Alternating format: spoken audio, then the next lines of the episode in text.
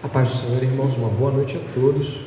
Gostaria de convidá-los a abrirem suas Bíblias no Evangelho de Lucas, capítulo 1, verso de número 26. É, informando os irmãos e os visitantes que hoje nós começamos um pouquinho é, atrasados em relação ao horário habitual. É, uma das pessoas que participaria, né, um dos irmãos participaria da, da nossa liturgia, é, sentiu-se um pouco mal e como era muito próximo ao horário do culto, é, para que nós pudéssemos contornar a situação de maneira a não trazer mais desafios, né? tanto para o irmão que precisava estar bem, quanto para a igreja, por esse pequeno atraso, nos desculpamos, por favor. Entenda que nós temos um zelo muito grande pela nossa chegada é, pontual, estado pontual, isso é muito bom ser pontual. Então, peço aos irmãos que nos desculpem, aqueles que vieram talvez tenham chegado no horário habitual e que continuem chegando, sendo pontuais também, tá bom? Gostaria então de convidar os irmãos para esta pregação, que vai ser um pouquinho menor, sem dúvida nenhuma, pelo tempo também. É, em Lucas, capítulo 1, verso 26, nós estamos numa jornada é, que nos prepara para o advento. Advento, qual é o advento? O advento é o Natal, é a encarnação, é é aquilo que nós conhecemos antes de cristãos como uma data onde as pessoas se reúnem para comer e tudo mais. Mas quando nós conhecemos a Cristo, nós decisivamente mudamos a nossa maneira de ver, nos preparando para, dentro das promessas que Deus nos deu, podermos ver essa realidade de modo mais intenso e cremos né, que o Senhor Jesus deseja isso para nós também. Nós estamos pregando o livro de Apocalipse na parte da noite do domingo e também faz parte de um contexto de preparação. As grandes promessas que o livro de Apocalipse traz são também promessas, agora sim, para uma segunda vinda de Jesus. Então, na quinta-feira, nós estamos trabalhando textos que nos envolvem nessa realidade da encarnação, do Verbo que se fez carne, e no domingo à noite, nós estamos tratando da segunda vinda. As duas vindas estão sendo tratadas neste mês de dezembro. Amém? Convidando assim os irmãos a abrirem suas Bíblias, como já devem ter feito, no capítulo 1, verso 26, diz assim a palavra do Senhor. No sexto mês, o anjo Gabriel foi enviado por Deus a uma cidade da Galiléia, chamada Nazaré, a uma virgem que estava comprometida a casar com um homem da casa de Davi, cujo nome era José. A virgem se chamava Maria, e aproximando-se dela, o anjo disse: Salve, agraciada, o Senhor está com você. Ela, porém, ao ouvir esta palavra, perturbou-se muito e pôs-se a pensar no que poderia significar esta saudação. Mas o anjo lhe disse: Não tenha medo, Maria, porque você foi abençoada por Deus. Você ficará grávida e dará à luz um filho, a quem chamará pelo nome de Jesus. Este será grande e será chamado Filho do Altíssimo. Deus, o Senhor, lhe dará o trono de Davi, seu pai. Ele reinará para sempre sobre a casa de Jacó, e o seu reinado não terá fim. Então Maria disse ao anjo: Como será isto, se eu nunca tive relações com homem algum? O anjo respondeu: O Espírito Santo virá sobre você e o poder do Altíssimo a envolverá com a sua sombra. Por isso, também o ente santo que há de nascer será chamado Filho de Deus.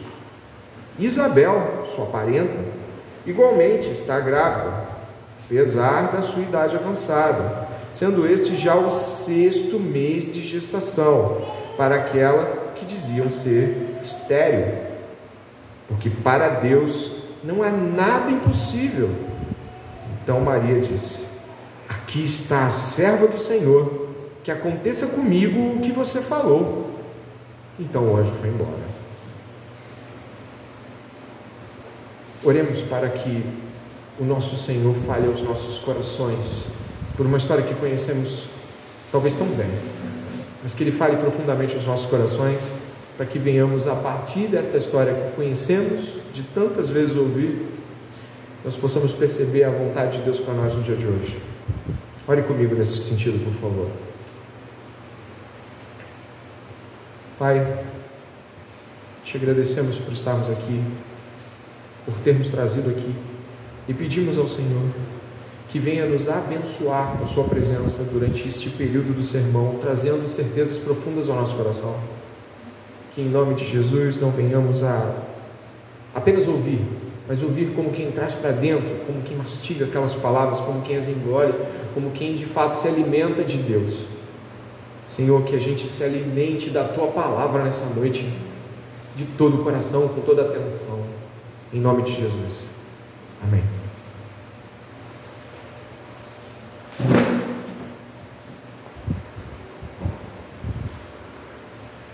O Deus do improvável e do impossível é o sermão desta noite. Eu gostaria que você pudesse anotar, caso faça esse tipo de movimento, porque é bom depois para a gente lembrar, se tiver que pensar sobre isso mais uma vez.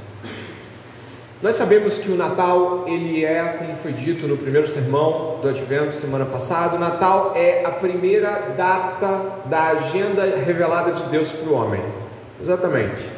Com a queda do homem, lá no Jardim do Éden, em Gênesis capítulo 3, verso 15, logo após Deus ter averiguado e investigado o que havia acontecido, Adão e Eva percebem que Deus não somente está presente em meio à queda, mas promulga uma série de promessas, tanto maldições como uma grande bênção, de que do ventre de Eva nasceria aquele que esmagaria a cabeça da serpente. Gênesis 3,15 traz para nós então o anúncio do Natal. Gênesis 3,15 fala do Natal.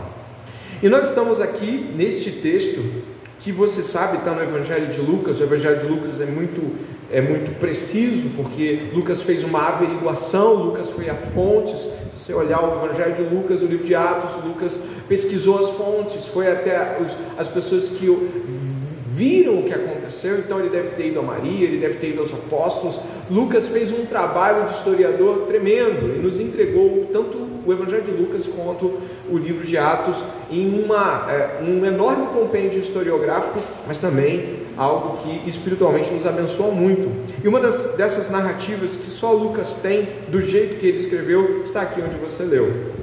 É anunciado Jesus a Maria. E nós temos nesse anúncio, do verso 26 ao verso 38, dois pares de coisas das quais gostaria que você agarrasse. Nós vamos ter neste texto quem é anunciado, ok?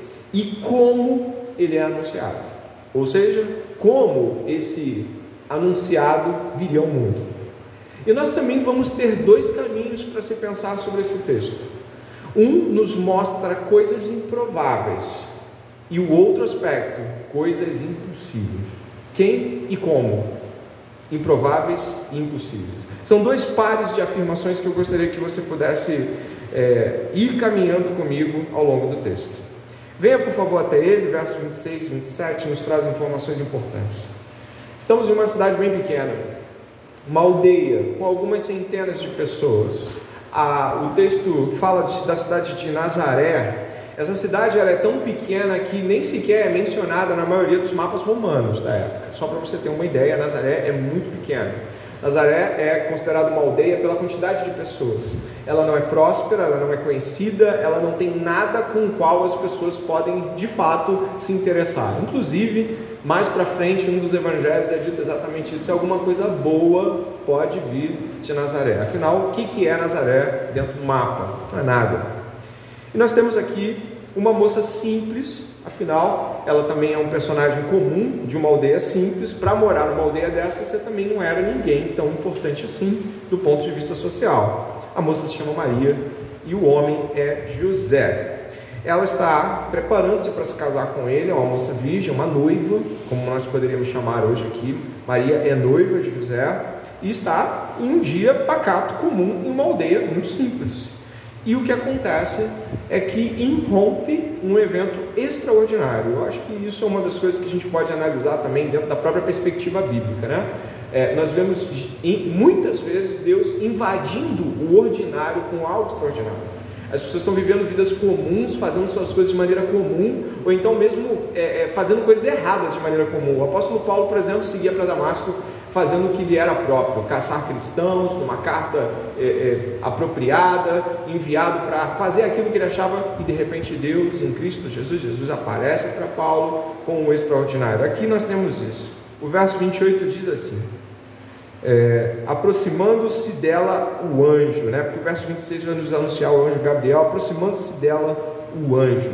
Então, esse Deus que invade a normalidade da vida de Maria é o nosso Deus, que está um homem trabalhando com suas cabras e animais, uma delas se perde e de repente Deus se mostra numa sarça que queima, mas não devora a planta com fogo. É o mesmo Deus que usa um cajado, um bastão de madeira simples e velho e pede que Moisés é, toque na água, o mar se abre, sabe? Esse é Deus, o Deus que dentro de uma simplicidade mostra coisas extraordinárias. E esse Deus se revela aqui para Maria através do anjo Gabriel. E o que nós temos aqui é que o anjo chega saudando-a. Isso é muito interessante, nós encontramos isso também no livro de Daniel, quando Daniel é abordado por um anjo e o anjo fala: Você é muito amado. Desde que você começou a orar, é, eu saí por conta da sua oração na sua direção. Mas aqui é muito especial porque a saudação é a seguinte: por favor, se aproxime dela também. Salve agraciada, o Senhor está com você. Não há precedentes dessa saudação em nenhum momento da Bíblia. As Escrituras não estão, de fato, com nada que venha antes disso semelhante a isso. A, a saudação salve agraciada não quer dizer que há graça nela. Agraciada aqui é um termo que aplica-se à ideia de que ela está sendo abençoada, ela está sendo colocado sobre ela algo muito grande.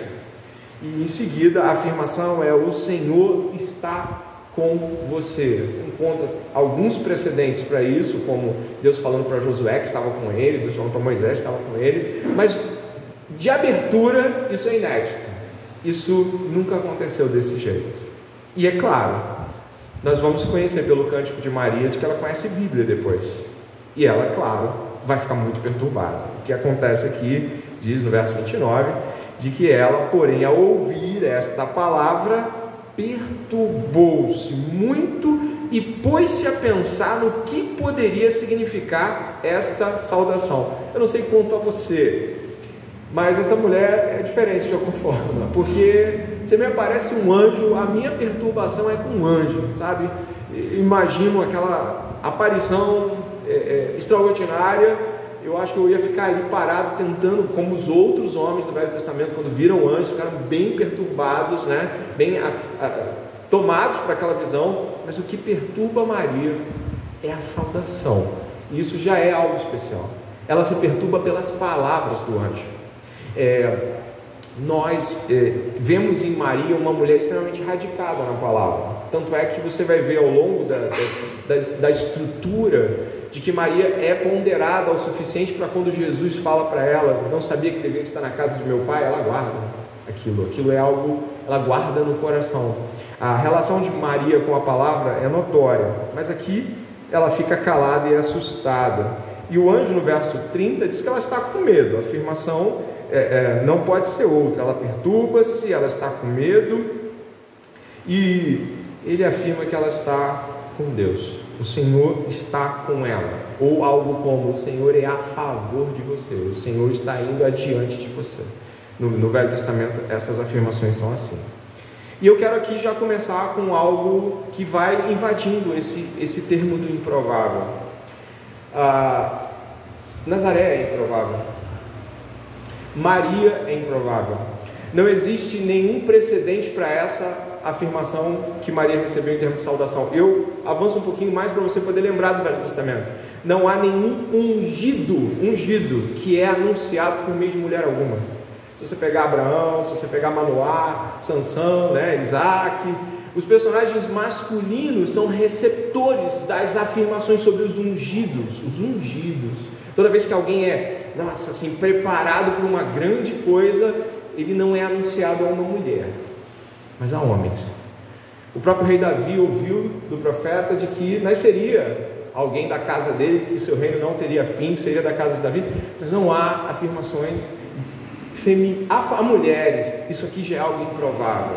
A salvação é improvável, a cidade é improvável, a simplicidade de tudo é improvável. Ela é um, um personagem muito improvável para o que vai acontecer. E o que vai ser dito sobre ele é muito grande. Quem é este que Maria vai receber? O anjo fala assim no verso 30: Não tenha medo, Maria, porque você foi abençoada por Deus. Você ficará grávida dará à luz um filho, a quem chamará pelo nome de Jesus. Este será grande e será chamado Filho do Altíssimo. Deus, o Senhor, lhe dará o trono de Davi, seu pai. Ele reinará para sempre sobre a casa de Jacó, e o seu reino não terá fim. Sabe o que nós temos aqui em termos de afirmação? De que este Jesus, esse Yeshua, que lembra o nome de Josué, líder Josué, ele é filho do Altíssimo, ele é rei da casa de Davi e ele vai reinar sobre todas as tribos de Jacó, que estavam espalhadas e completamente dispersas de seu contexto na época. Ele seria realmente aquele a quem eh, o profeta diz a Davi, em nome do Senhor, que seria da casa dele o rei definitivo. Segundo Samuel, capítulo 7, verso 14, Davi recebe a promessa de que reinaria a casa dele eternamente por meio de um de seus descendentes aí nós temos as coisas se somando de uma maneira extremamente importante. As promessas são grandes demais para o cenário, o contexto e a pessoa que está recebendo. É um contraste muito grande do que está sendo prometido a quem está sendo prometido. O que está sendo prometido ali é de que um, um o Filho de Deus nasceria daquela mulher, daquela aldeia, daquela simplicidade toda. E isso nos chama a atenção porque uma das coisas que nós mais vemos nas promessas do próprio Evangelho é que o contraste é, é extremamente perturbador. Nós temos Jesus Cristo, um homem muito simples, que ninguém olhava e dava nada por ele, fazendo promessas de vida eterna fazendo promessas de que as coisas que ele estava dizendo eram verdade e vida, fazendo promessas de que aqueles que se alimentassem de sua carne, bebessem seu sangue, teriam vida eterna. O que Jesus estava prometendo era um tremendo contraste com ele mesmo. E vamos para a cruz, por exemplo. Jesus está morrendo e diz ao homem ao lado, ao ladrão ao lado, o seguinte: Hoje mesmo estarás comigo no paraíso. O homem sendo morto como criminoso, espancado, vai morrer minutos depois, está dizendo que você vai estar comigo num reino e num paraíso. As promessas que Deus dá a seu povo contrastam com o seu povo, contrastam com a condição do seu povo, contrastam com a simplicidade da igreja, contrastam com tudo aquilo que nós conhecemos como sucesso, fama, reconhecimento, ou seja lá o que for. O que eu quero dizer aqui nesta primeira reflexão é de que as promessas de Deus são infinitamente superiores à aparência que elas têm naquilo que elas fazem. A igreja, por exemplo, parece ser uma igreja fraca, com pessoas pecadoras, incapazes às vezes de, de sustentar a sua confissão e vir até aqui, desanimadas, que muitas vezes ficam desnorteadas e confusas, mas que são capazes de chegar uma outra no trabalho e falar assim: Mas se você crê em Jesus Cristo, a sua vida vai mudar e você vai conhecer a verdade, o sentido de todas as coisas. E a pessoa olha e diz: Meu Deus do céu, essa pessoa é tão simples está falando algo tão profundo, deve ter alguma coisa errada. Como algo tão grandioso que é o que ela está me prometendo pode estar dentro de algo como a aparente simplicidade. Se você for olhar 2 Coríntios capítulo 3, capítulo 4, vai falar de que a aparência do vaso, ou seja, o vaso de barro, o vaso simples no qual Deus escolheu colocar a sua mensagem é propositalmente simples, para que a mensagem seja de fato gloriosa e evidente, como a, a mensagem do Evangelho. E o conteúdo contrastante é para que a mensagem fique em evidência. Se nós avançarmos um pouco, nós temos então quem e temos improvável. Só que agora Maria faz uma pergunta que eu acredito que qualquer pessoa como ela faria. E a pergunta é a seguinte, verso 34. Então Maria disse ao anjo: Como será isto? Se eu nunca tive relações com homem algum. A pergunta dela é uma pergunta óbvia. Não há como isso acontecer olhando. Então, como isso pode acontecer? Não que ela descreia, mas ela tenta encontrar um caminho viável para que algo aconteça. É o que nós fazemos, né? Nós olhamos para as promessas de Deus, nós olhamos para o que Deus nos chama para fazer, nós olhamos que Deus nos chama para ir, pregar e, e, e, fazer com que o mundo conheça Cristo, é algo grandioso. Nós muitas vezes somos chamados aqui a missões, nós muitas vezes somos convocados à vida missional, convocados a atravessar um oceano por Cristo, nós somos convocados a discipular pessoas, alguns são chamados ao pastoreio, outros a, a coisas que olham para si e não há meios para que isso aconteça, é impossível que isso aconteça. Não há um caminho que eu possa ver. Então o anjo responde no verso de número 35. Ele diz assim: O Espírito Santo virá sobre você, e o poder do Altíssimo a envolverá com a sua sombra. Por isso, também o ente santo que há de nascer será chamado Filho de Deus. Isabel, sua parenta, igualmente está grávida, apesar de sua idade avançada, sendo este já o sexto mês de gestação para aquela que diziam ser estéreo. Vocês podem ler o verso 37, por favor. Porque para Deus não há nada quando nós estamos olhando para as promessas, preste atenção, por favor. Quando nós estamos olhando para as promessas de Deus e vemos o contexto, nós dizemos isso é improvável. Mas quando nós perguntamos a Deus como Ele pretende cumpri-lo, a gente vê isso é impossível. O como aqui é de que a virgem daria luz. A estéreo já estava até grávida, e agora a virgem daria luz. Essas realidades nos lembram muito, por exemplo, quando Abraão, é, é, também visitado pelo Senhor, se você lembrar de Gênesis 18, 14, diz assim: Por acaso existe algo demasiadamente difícil para o Senhor? Daqui a um ano, esse mesmo tempo, voltarei a você e Sara terá um filho. É um contraste, você acha que isso é impossível? Então vai ter um filho daqui a um ano. Nós encontramos Jeremias 32, 27 também, que eis que eu sou o Senhor, Deus de toda a humanidade. Será que existe algo demasiadamente difícil para mim? Deus está nos mostrando, por meio do nascimento de Jesus, de que não há nada impossível para Deus, de que os meios que Deus usa para nos escandalizar e nos mostrar a loucura do Evangelho são meios que para nós parecem impossíveis. Nós podemos, inclusive, olhar para a nossa própria vida em termos de coisas que conhecemos muito bem. É, por exemplo, a nossa própria conversão. Ela é impossível, a gente não queria Deus, a gente estava vivendo a vida do jeito que imaginava. Deus foi lá e nos salvou. Pensa nos doze que Jesus escolheu, como aqueles doze poderiam dar continuidade ao ministério de Jesus? Pescadores, um publicano, um povo sem instrução, sem capacitação teológica, sabe? Não dava para acreditar que aqueles doze homens poderiam seguir adiante com aquela realidade.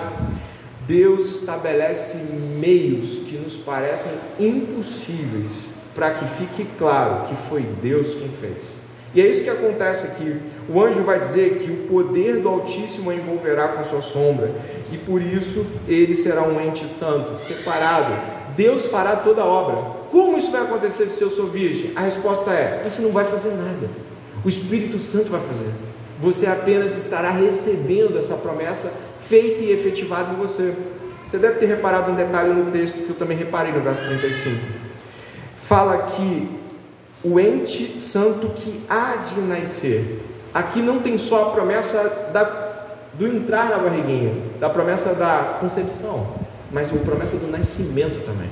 Jesus está sendo prometido como concepção e afirmado como nascimento. Ele vai nascer e você vai dar esse nome para ele. E tudo isso é obra de Deus. Maria não faz coisas aqui. E é assim que Deus faz. Deus faz tudo. Deus opera tudo. Deus é o Senhor de todas as coisas. E existe uma, uma mistura de frases aqui no verso 35, porque ele está usando afirmações do Salmo 91 que você cantou hoje. Já deve ter percebido isso. Repare aqui, o Espírito Santo virá sobre você e o poder do Altíssimo o envolverá com sua sombra. Marca o texto, que nem eu estou marcando aqui, e vai até o Salmo 91, por favor. O anjo usa afirmações do Salmo 91, palavras idênticas, mas o Salmo 91 é carregado de muitas coisas importantes. Dê uma olhada, por favor, Salmo 91.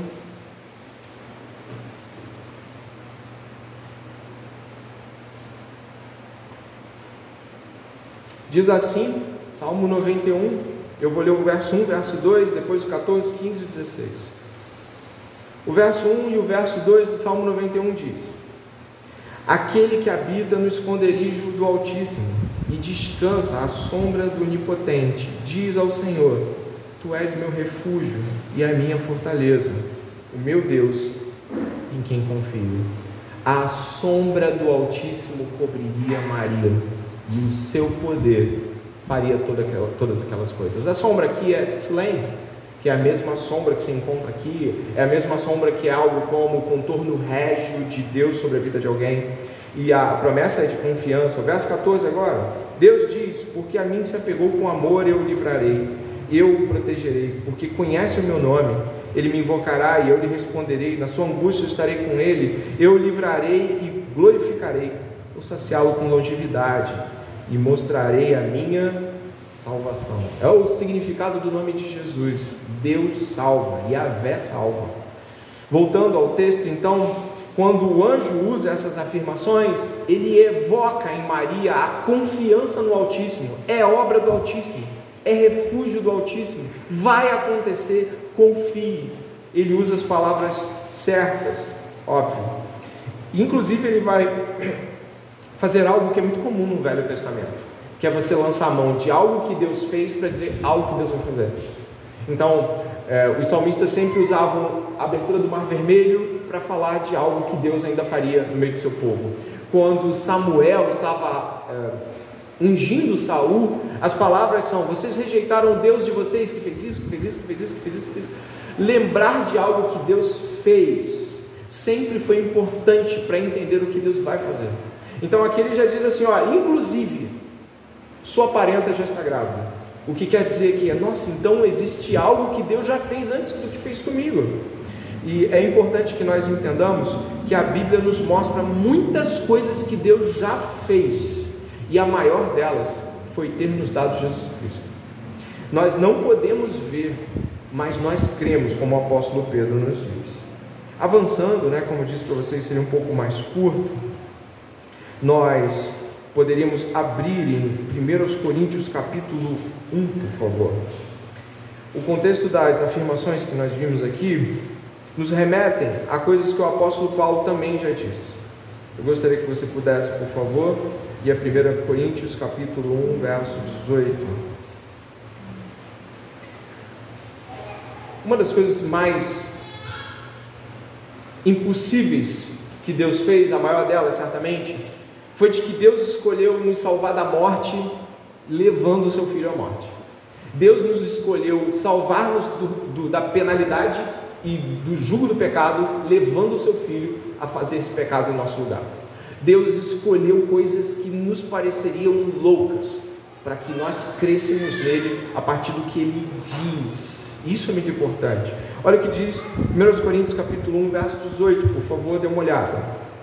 Certamente a palavra da, da cruz é loucura para os que se perdem, mas para nós que somos salvos, ela é poder de Deus, pois está escrito: destruirei a sabedoria dos sábios e aniquilarei a inteligência dos inteligentes. Onde está o sábio? Onde está o escriba? Onde está o questionador deste mundo?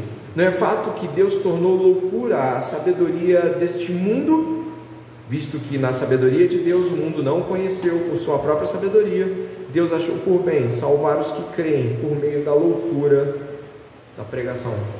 O Evangelho pode até ser explicado, mas para qualquer pessoa parece impossível de que aquele julgado como criminoso, que morreu horas depois de pronunciar as últimas palavras, é capaz de salvar todo aquele que crê, salvar da morte eterna. Voltando ao texto de Lucas e finalizando aqui esta nossa reflexão sobre ele, o verso 37 vai nos dizer: Porque para Deus não há nada impossível.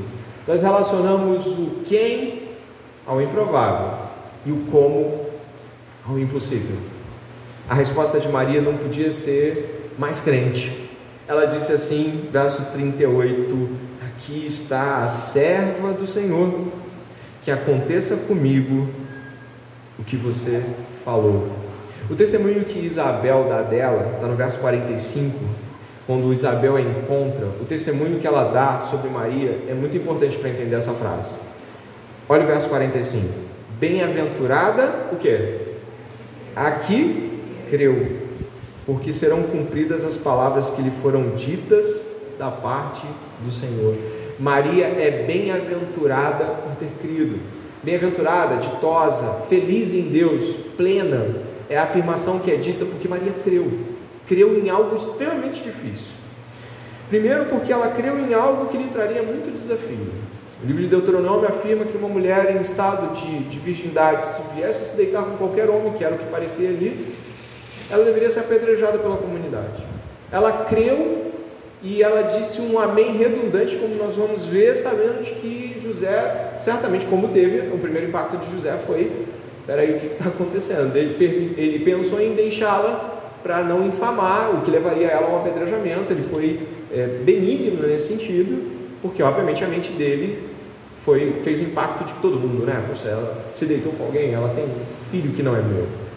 Então ela teria que encarar o desafio social, o desafio do noivado dela, ela precisaria encarar muita coisa, mas a resposta dela é: aqui está a serva a palavra em grego aqui, em grego não é desconhecida da maioria de vocês. A palavra é dulos. Aqui está a escrava do seu Senhor. A palavra dulos, ela tem um peso muito forte. O apóstolo Paulo vive dizendo que ele é dulos do Senhor Jesus Cristo, ele é escravo do Senhor Jesus Cristo. Maria aqui se coloca como escrava do Senhor. É como se Maria se conformasse a não ter vontade própria e assumisse a vontade de Deus como sua própria vontade, porque é assim que o escravo se comporta, assume a vontade do seu senhor para si. E ela disse aqui em claras letras: Aqui está a escrava do Senhor, que aconteça comigo o que você falou. Isso aqui é, é um redundante amém, que assim seja seja dessa forma. Não houve ressalvas, não houve mais e se, não houve o que, que eu vou fazer da minha vida. Houve uma mulher dizendo: Estou aqui para fazer o que Deus pediu para fazer e eu quero muito que aconteça o que Deus disse que vai acontecer.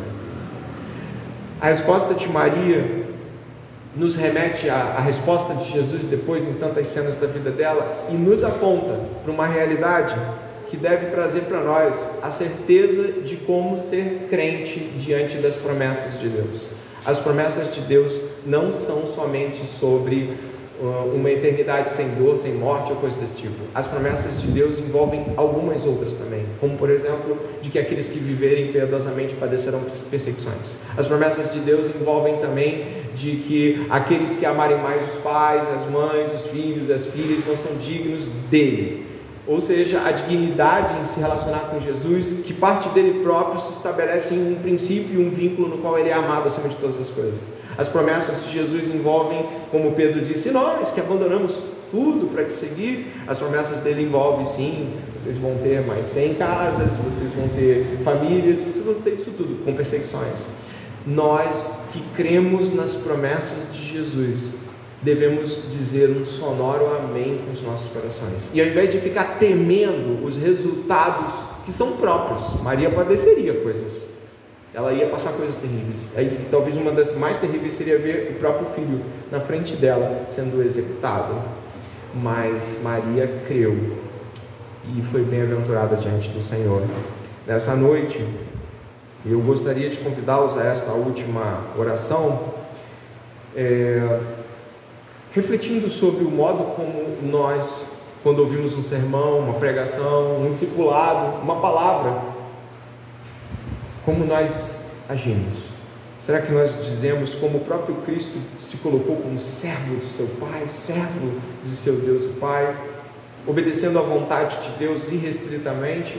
Ou fazemos as ressalvas, fazemos um ouvidozinho de mercador, sim, foi uma coisa. Eu vou mastigar um pouco mais o que foi dito naquela pregação, depois eu te dou a resposta, depois eu penso em me entregar um pouco mais, de modo algum. Que nesta noite cada um de nós possa dizer: Eis aqui o servo do seu Senhor, que assim se faça a vontade de Deus. Que nos preparemos nesse espírito para o nosso Natal desse ano. Ore comigo, por favor.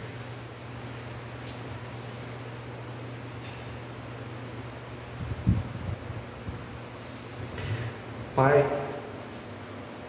em nome de Jesus Cristo, nós estamos orando com fé, porque muitas vezes somos completamente tomados por um tipo de vida que nós mesmos nos submetemos, onde, quando ouvimos mensagens que nos evocam servidão e obediência, nós fugimos tentamos nos engajar ao máximo nesse mundo para não ter tempo ou dizer que não ter tem tempo para a vida mudar tanto assim para Deus. Senhor, nós acabamos de ver a vida de Maria, a vida dela seria totalmente diferente depois da sua convocação. Nunca mais a vida dela seria a mesma depois desse anúncio, Pai. E nós sabemos que quando Jesus Cristo nos chama, ó Deus, a vida nunca mais será a mesma. Por isso, Senhor, que nenhum de nós esta noite esteja tentando manter a vida sob controle. Que nenhum de nós esta noite fique tentando fazer a vida com os sonhos. Maria, Maria tinha seus sonhos, nós cremos que Maria tinha sonhos comuns a todas as moças da sua época, mas o Senhor invadiu os sonhos de Maria, lhe deu coisas maiores Senhor, o anjo disse que ela estava sendo abençoada, mas aquilo lhe traria tantos desafios, Deus. Cremos nesta noite que nossos chamados e convocações para servir a Deus também nos trarão muitos desafios. Muitos sonhos terão de ser modificados esta noite. E cremos que isso é a vontade de Deus. E pedimos ao Senhor, Pai, que não venhamos a falar diferente do que nossa irmã Maria disse. Que nós possamos também, pelo poder do Espírito Santo que agiu nela, dizer: Eis aqui o servo do seu Senhor, eis aqui a serva do seu Senhor. Pai, que a nossa obediência seja de todo o coração e que não venhamos a estar aqui esta noite tentando ouvir a palavra de Deus e reter apenas aquilo que acha que consegue, Deus é o Senhor que operou nela, é o Senhor que pode operar em nós. Somos as pessoas mais improváveis aos olhos de nós mesmos e de muitos, mas o Senhor nos chama